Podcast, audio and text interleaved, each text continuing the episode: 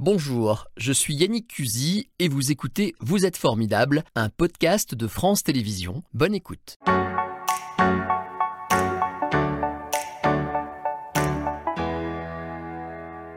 Bonjour Brice Fournier, vous êtes bien installé, vous avez tout ce qu'il vous faut Super, je suis bien là. Bon, soyez le J'ai à manger, j'ai à boire. On va faire votre connaissance durant toute cette émission. Vous êtes, euh, comment dire, restaurateur, j'aime bien cette expression. Ou alors vous dites vous-même sur vos réseaux, vos réseaux sociaux, je suis euh, acteur, puis restaurateur, puis re-acteur. Ouais.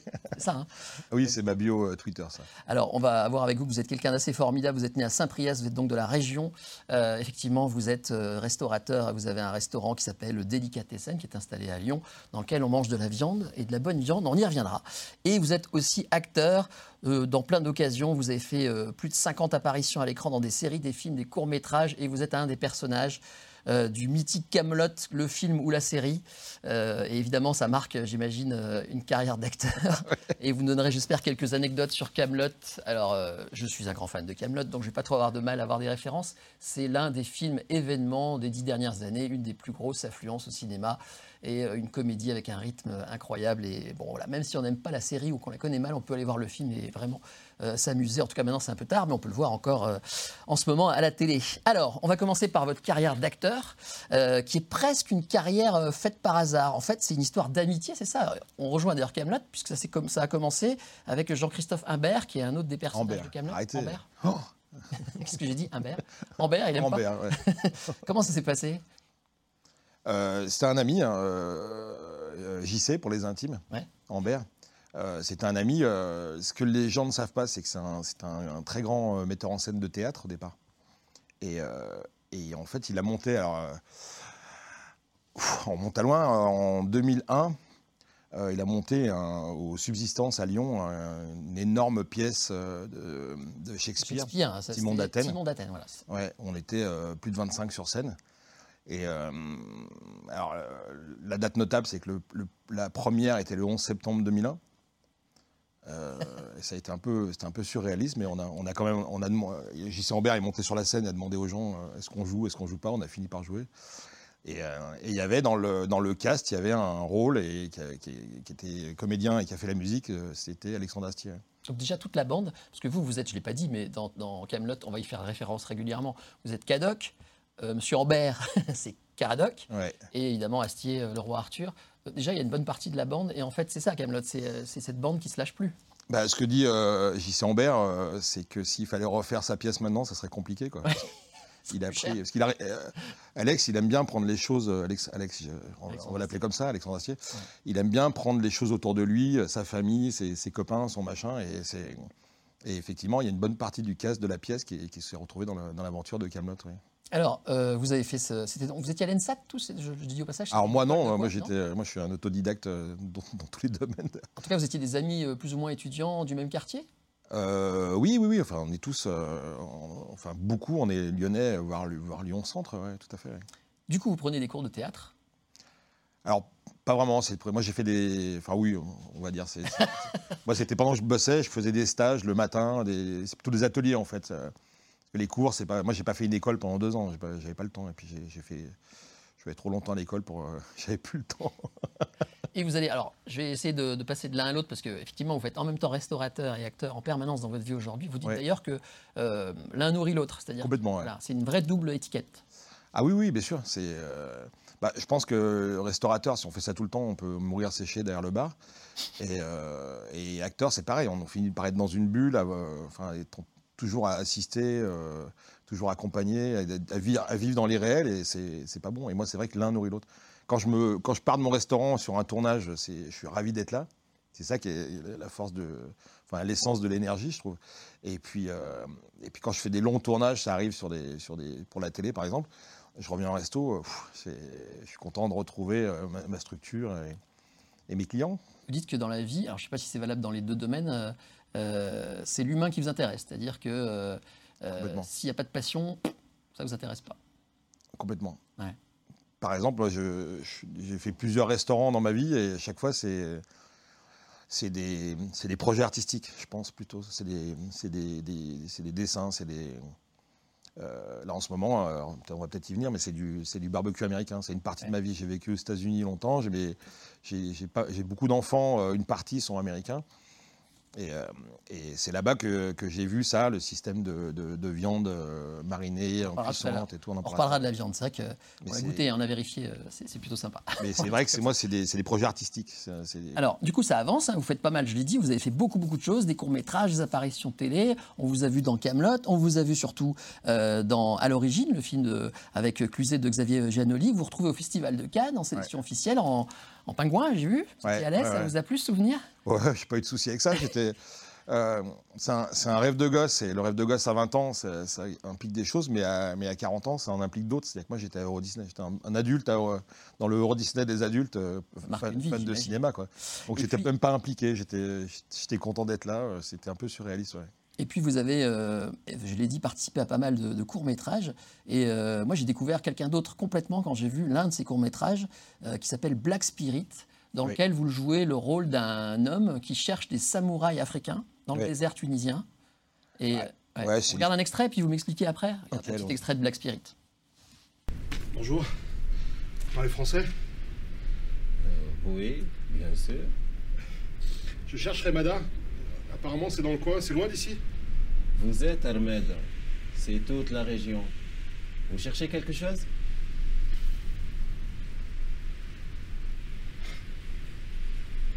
Je sais pas si vous pouvez m'aider.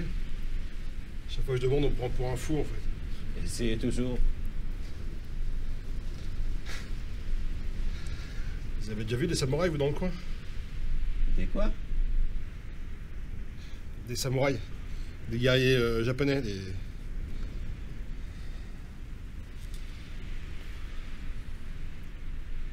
Bon, je vais aller par là.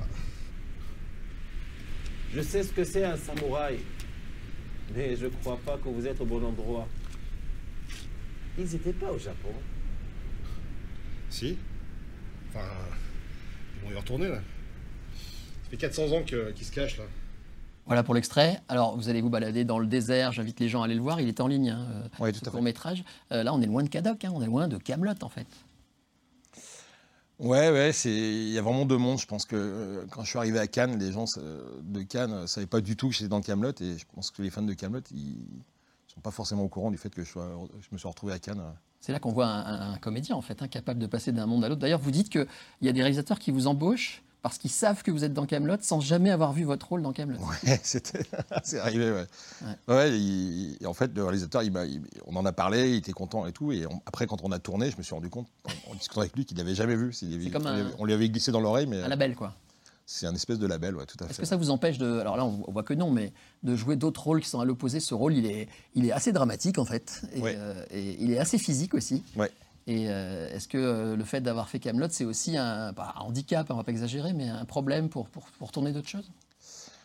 Bah, euh, le fait d'avoir fait Camelot, le fait d'être restaurateur, il y, a un- il y a encore, alors ça disparaît, mais en France, il y a encore ce truc de. Moi, quand j'ai démarré, j'avais, j'avais, j'avais deux restaurants à Paris et je démarre mon métier de comédien et, et quand je discutais, on me disait ah mais t'es restaurateur, mais t'es pas comédien du coup. Ouais. Et il y a ce truc, alors que moi j'étais un peu à l'école américaine où les gens ils changent de métier très facilement, enfin ils- et, ça a été un problème. Donc euh, au début je taisais le fait d'être restaurateur quand j'étais au cinéma et, et j'ai cloisonné un peu comme ça, mais, mais je trouve ça, euh, enfin pas intéressant. Si un, un être humain, on en revient à l'humain, voilà, l'humain c'est l'être humain. Pour vous, c'est important. En en Ouais. même temps, vous êtes un vrai comédien. Vous étiez même dans OSS 117, le dernier, le film de Nicolas Bedos, avec Ouais. Jean Dujardin, excusez du peu, euh, 10 jours au Kenya, un film, là pareil, très rythmé, très drôle.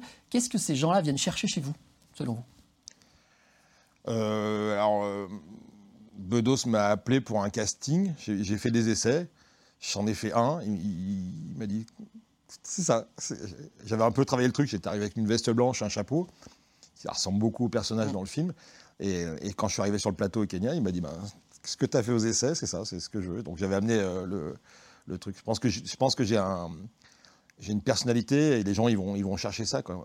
Par exemple un, un truc un détail c'est que quand je fais sur les plateaux le coiffeur il, il veut jamais me voir. Enfin, plus, plus maintenant en l'occurrence mais, mais de temps en temps j'ai les cheveux longs là comme dans White Spirit Ouais. et à chaque fois j'arrive et c'est- prêt quoi. Je, je, fais, je fais un travail en amont moi je fais, je fais- c'est comme ça que je fonctionne.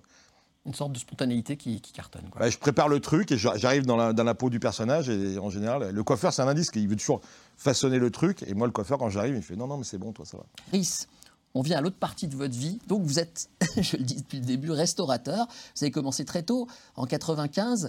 Euh, on va déjà parler du concept. Euh, Délicatessen, c'est de la viande. Oui. Mais pas euh, classique. C'est, c'est- je sais pas comment. Alors moi, je suis pas du tout euh, cuisinier, mais c'est de la viande très fine et servie d'une manière et cuite d'une manière particulière. Alors on est sur le, en deux mots, on est sur le, le- ce qui se fait beaucoup aux États-Unis, euh, en le sud surtout, euh, parce que c'est un, héritage des- de- de- des esclaves en fait. Qu'est-ce qu'un héritage des esclaves? C'est le, le barbecue américain. Ah bon? Ouais.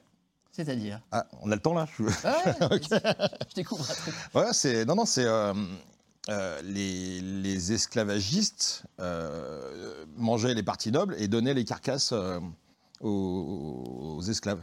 Et les esclaves, ils n'avaient rien, donc ils faisaient des pits, ils faisaient des, des trous euh, avec le feu dedans et ils faisaient, ils faisaient euh, cuire la viande comme ça. euh, et le barbecue américain est né comme ça.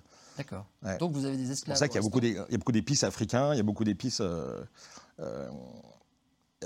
et c'est. c'est, c'est la, la- la culture, la culture s'est mélangée en fait, et, ma- et maintenant les, les Américains font, euh, font des, des, des- week-ends barbecue machin qui sont, qui sont assis sur, le, sur, le, sur, leur, sur leur passé, quoi, sur le, Comment vous choisissez vos viandes et comment vous les préparez? Il y a une spécificité. Bah, en fait, on, marine essentiellement. Il y a deux façons, mais après c'est compliqué. Mais il y, a, il y a soit les marinades liquides, soit les marinades sèches. On frotte la viande comme ça avec des épices. On laisse euh, deux jours au frigo euh, couvert et après on cuit à cuisson lente euh, entre 80 et 120 degrés quoi, pendant des heures. Une épaule de porc, ça cuit pendant 18-20 heures. ouais. Et vous avez dans le restaurant des grandes tablées comme ça On a des grandes tables et on a une grande vitrine. On, dé- on découpe euh, comme chez un charcutier, mais c'est chaud. On, dé- on fait des plateaux. On, on- on met des, des, des morceaux qu'on découpe devant, la, la quantité que vous voulez. On fait des plateaux d'assortiment comme ça. Et, Voilà, et chacun se sert et c'est très ouais, voilà. Il n'y a pas d'assiette. On mange dans le plateau. Exactement, j'ai Ouais. de le préciser. Et de temps en temps, dans les clients qui viennent, on retombe, on retombe sur Camelot, il y a des gens qui cherchent à vous voir, vous, en fait. Euh, ouais, ouais. Au début, ça me gênait, puis plus maintenant, plus du tout. Je C'est devenu un une étape, de, euh. de fans de Camelot qui, qui, euh, qui font des tours de France, c'est ça, des, des balades pour Alors, ouais, il y a des gens qui viennent par bah, parfois dans l'espoir de me croiser, et puis de temps en temps, il y a des l'été surtout, il y a des, des gens maintenant qui font des circuits Camelot, donc ils vont au château, ils vont voir là où l'épée était plantée dans le dans le rocher, et, et alors moi, je vois beaucoup de monde. Pas- Il y a aussi mon personnage, mais c'est parce que je suis un des rares à être sédentaire. C'est-à-dire que les gens, ils veulent voir quelqu'un de Camelot. Moi, ils savent où me trouver, ils savent que je serai dans mon restaurant, pas tout le temps, mais beaucoup. Ouais. Et, euh, et donc, c'est devenu une, effectivement une espèce de circuit touristique Camelot où il y a une étape qui passe par chez moi. ouais. Puisqu'on parle de Camelot, comment ça se passe? On a envie de savoir, là, c'est les fans qui doivent attendre ce genre de questions, mais comment ça se passe les tournages? J'ai envie de vous demander comment, par exemple, Alexandre Astier vous présente ses idées, ce qu'il va faire de vous, des personnages. euh, Est-ce que c'est. Euh, voilà, expliquez-moi comment, si vous pouvez me donner quelques secrets. Alexandre Astier, il présente rien du tout. Ah. C'est une machine, il écrit euh, au dernier moment, il donne le texte euh, et, et après il est là et c'est un, espèce de- d'architecte euh, orfèvre. euh, et, euh, il fait ça au millimètre. euh, si c'est pas exactement dans le clou, on refait. et Il y a zéro impro euh, sur les personnages. Ah oui, Euh, mais comme il est doué, il fait faire, il, il met de la fluidité. euh, C'est c'est que de la musique. hein, je le dis souvent. C'est quand il, quand il crée un personnage pour vous, par exemple, vous le découvrez au dernier moment Comment ça se passe? Alors moi j'ai eu la chance de, moi je pense que je suis un peu privilégié parce que comme on est amis et que, et que moi mon personnage c'est un des rares personnages fictifs, donc il a inventé pour se marrer. Et euh, il est venu me voir un jour et il m'a dit bon tu veux faire quoi? Je dis de, de quoi tu parles? Il, il me dit bah dans la série tu veux faire quoi? Cadeau qui bah, peut mettre 37 bah, mirabelles dans je sais pas. Alors, oh, Il y a un petit extrait qui passe pendant que- C'est le tournage. ouais. ouais, cette mirabelle dans ses fesses, d'accord. Euh, voilà par exemple. Vous entendez quelque chose? Alors je peux vous dire une anecdote sur cette phrase. Ouais. c'est que deux ans auparavant, j'ai reçu le. un- J'étais au boulot au resto, je reçois un texto d'Alexandre Astier et il y a cette phrase. Donc je la lis, je me marre tout de suite parce que je, que je- je comprends machin. Et après, cinq minutes après, je reçois un texto et il me dit Chérie-là, parce, parce qu'elle sera dans la bouche des fans pendant dix ans. Ouais. Et ça, c'est vrai qu'il a ce sens de la, de la comment dirais-je, je sais pas comment on dit, de la petite formule qui reste. Vous dites qu'il travaille de manière musicale. Ah, il est. Bah, sa formation, il est sorti premier au conservatoire de, de- en violoncelle. Ouais. Et, et c'est que de la musique. Il Moi, je l'ai vu souvent sur les plateaux, euh, on tourne, il, il- il met le casque, il ferme les yeux, c'est que de la musicalité, euh, Il y a un- que du rythme. une grosse culture du secret chez lui. Et paradoxalement, il a une forme de simplicité. On sait qu'il habite à Lyon, qu'il se balade, euh, on peut le croiser. C'est pas du secret en fait, c'est qu'il tout est dans sa tête. Donc c'est une forme de secret parce qu'il n'y a que lui qui a tout, Ouais. mais euh, il partage volontiers, mais tout est dans sa tête. À chaque fois que je croise euh, quelqu'un qui participe au film de près ou de loin, il me dit je peux rien dire, c'est interdit. Euh, quand le tournage. Alors ça, oui, après, c'est le- tout le marketing. euh, Mais on- avec la production, on a développé une manière très simple de, de- de rien dire. On n'est pas au courant. Ah d'accord. Donc c'est Ça marche très bien. Les gens viennent me voir, j'ai pas les infos de toute façon, donc je ne risque pas de les répéter. Le personnage qui vous a euh, créé, euh, il est à la fois, euh, il fait presque peur en fait. Il est potentiellement dangereux ce gars. dit, ouais. Ouais. Ouais, parce qu'il est fou. il est fou. Euh, Cadoc, hein, je rappelle. alors moi, en deux mots, j'ai compris longtemps après ce que, ce que je faisais, c'est qu'à l'époque, je n'étais pas comédien. J'ai démarré comme ça, en fait. Et, euh, et en fait, mon, mon- moi, il n'était pas prévu comme ça, en fait. Moi, j'ai amené un truc que, que Alex a beaucoup aimé, donc il a gardé. Mais en gros, je me suis laissé porter en, en confiance. Et euh, en gros, Camelot, Cadoc, c'est Cadoc, c'est euh, quelqu'un qui ne comprend rien. Et en fait, quand je suis arrivé sur le plateau, j'avais jamais vu de tournage quasiment, et je comprenais rien. Il a Et, je, et j'ai- je l'ai fait comme je l'ai ressenti, c'est-à-dire que j'étais comme ça. euh, Et, et je dis toujours, il répond, euh, quand on lui pose une question, il répond à une question qu'on lui a posée la veille. Donc c'est toujours des phrases qui sortent comme ça, et, et mélangé avec le, le rythme d'Alexandre Astier, c'est assez drôle. Bon, je On- reviens. On rigole beaucoup, hein, je, je vous rassure. Oui, j'imagine, j'imagine. Je reviens un peu à la cuisine avec vous. Vous avez une web série sur YouTube qui s'appelle Des quiches et des hommes. Ouais. Vous cuisinez avec des personnalités à découvrir, avec notamment Monsieur Ambert, Ouais. bien dit. Et euh, vous avez un projet, on va terminer par ça, euh, une sortie de livre, hein, un livre pas comme les autres, en auto-édition. Alors comment ça va s'appeler? De l'art et du cochon, c'est ça? De l'art et du cochon. ouais. Ouais, qu'est-ce que c'est? Alors, c'est un bouquin de, de cu- de- de- de recettes de cuisine de mon restaurant. Euh, J'adore. ah, c'est moi. Très sympathique. Voilà. Un hommage Ça, c'est des, des planches qui viennent du- peut-être du futur bouquin Oui, oui, ça, c'est des Ouais. planches du bouquin, ouais. Voilà. Ça, c'est un œuf dans le- la pâte à cookies. Et euh, donc, ça a démarré sur un projet, bien sûr, pendant le Covid, où, où je moulinais. Et, euh, et c'est en train de devenir une espèce de, de- de- de bouquin d'art avec des très, très belles photos. Mais il y a aussi les recettes, des anecdotes, des, des choses sur le restaurant, mais aussi sur le barbecue américain en général. C'est expliqué. L'anecdote sur les esclaves, elle, elle sera, elle sera dans le bouquin. Là, c'est les desserts. Là, c'est la salle de restaurant. Ouais. Je voulais faire un, un bouquin de, un très beau bouquin. Donc, on est vraiment très très content des photos. Il est, il est, il est sublime, mais aussi qui, qui raconte plus généralement cet univers qui est le. Donc il y a une Le- cagnotte en ligne sur KissKissBank euh, pour Ouais, vous tout à aider fait. à sortir des livres, parce que c'est pas facile en ce moment de sortir des livres. Ouais, Euh, un tout dernier mot, j'ai vu sur votre compte Twitter que vous suivez l'actualité, vous retweetez des choses, il y a des choses qui vous font marrer. Vous êtes dans une ville euh, euh, où on parle beaucoup de manger moins de viande, très politiquement, hein, c'est un peu ce que dit la, majorité lyonnaise. Vous n'avez pas de soucis? Non, euh, moi j'écoute tout le monde. Moi j'ai des véganes qui viennent dans mon restaurant de viande et je les accueille très volontiers. Moi le, clivage euh, viandard par viandard, je trouve ça absolument débile parce qu'il y a des maintenant il y a des coupes où il y a un- le monsieur ou la dame mange de la viande et pas l'autre. Arrêter la viande, à mon avis, c'est pas sain. Moi, j'ai eu des, j'ai eu des, des clients véganes, ils, ont, ils, ont- ils sont transparents, quoi. ils manquent de vitamines, clairement. Après, euh, pour moi, le chemin, c'est le, c'est le respect de la- le respect de ce qu'on mange, le respect de l'animal. Euh, nous, on fait que des bêtes fermières. Euh, je connais les gens qui les, qui, les- qui les élèvent et qui, qui les, malheureusement, qui les abattent, mais, mais euh, il faut pas en abuser. Enfin, il y a, il y a un- il y a un espèce de chemin au milieu euh, qui, à mon avis, est le bon chemin. Rejeter ça, ça, ça fonctionnera pas. Et puis ça met les gens en, en- en contradiction les uns par rapport aux autres. Et euh, la mesure, la mesure et l'équilibre, à mon avis, c'est la clé du, Bon. du monde de demain. Restaurateur avec une éthique et acteur avec une Ah bah éthique aussi. moi euh, Dernière anecdote, vous êtes capable de dire à quelqu'un qui vous donne rendez-vous pour un casting, au dernier moment, de changer la date pour voir si vous veut. C'est fou ça. Faut pas donner mes petits trucs. euh. C'est vous qui l'avez dit dans la presse. Donc Ouais, vous dites, qui euh, vous a ça Qui la vous dit ça? Non, mais il y a des. Moi, je reçois beaucoup de, de- de- de rendez-vous de casting et parfois c'est des trucs intéressants et parfois c'est des trucs qui le sont moins. Ouais. Et pour moi, quand on me propose une date, je, effectivement, je change la date comme ça. Si, si les gens disent, bah, on n'a pas d'autres dates, donc je leur dis, bah, vous vous en foutiez de, me voir moi. En fait, vous cherchez un comédien. C'est dingue de faire ça, c'est Ouais. risqué. Alors que si, si s'adaptent en disant, bah, je peux pas être là mardi, je peux être là jeudi, surtout que je monte à Paris en général, euh, et qu'ils s'adaptent et qu'ils me trouvent une autre date, c'est qu'ils ont envie de me voir moi.